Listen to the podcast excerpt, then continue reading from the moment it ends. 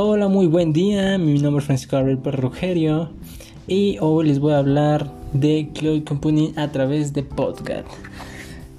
Consiste en la posibilidad de ofrecer servicios a través de Internet.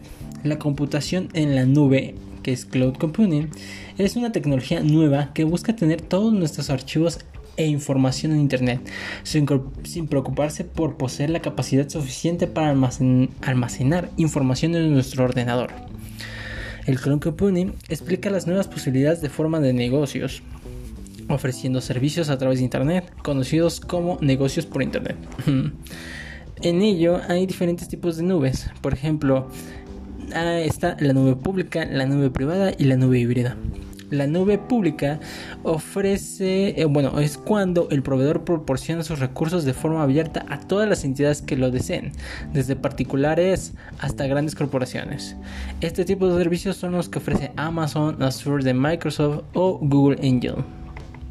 La nube privada, en cambio, es la otra parte de cloud privado, que es una que es cuando el proveedor realiza la implementación y administración del sistema para la entidad que forma parte de ella. Las entidades que optan por este tipo de sistemas son aquellas que tienen un alto nivel de complejidad y necesitan centralizar sus recursos, como pueden ser grandes corporaciones y administraciones públicas. Eh, la nube híbrida. Como su propio nombre indica, esta solución está compuesta por dos anteriores, donde una parte de los servicios y la información se ofrece de manera pública y otra de manera privada. Este tipo de soluciones tiene muchos, mucho potencial, ya que permite hacer crecer su sistema contratado a terceros a los que vaya necesitado. Este tipo de servicios también se puede realizar con OpenStream. O algunas ventajas de Cloud es que bajo, es de bajo costo, tiene mucha seguridad, no hay necesidad de poseer una gran capacidad de almacenamiento, tiene una mayor rapidez en el trabajo a estar basado en la web, información a tiempo real, te ofrece fuerte investigación en innovación y acceso a toda la información.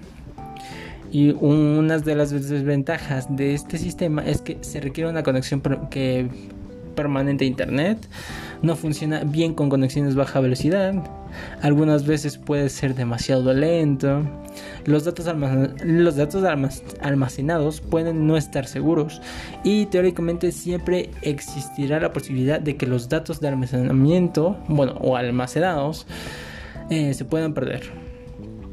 Luego, para poder compartir los documentos en la nube, se definen en dos pasos. Uno, que es buscar el archivo que quieres compartir. Compartirlo en un único archivo, en un ordenador. Por ejemplo, eh, vamos a ir a Drive, documentos, hoja de cálculo o prestación de Google. Haz clic en el archivo que quieras compartir y después en compartir, dale clic. Y después, como paso 2, elegir con quién quieres compartir el archivo y, y qué permisos quiere otorgar. Eh, aquí vamos a poner compartir con determinadas personas, seleccionar el archivo que quieras compartir, haz clic en compartir. En compartir con personas y grupo, introduce la dirección de correo electrónico con la que quieras compartir el archivo.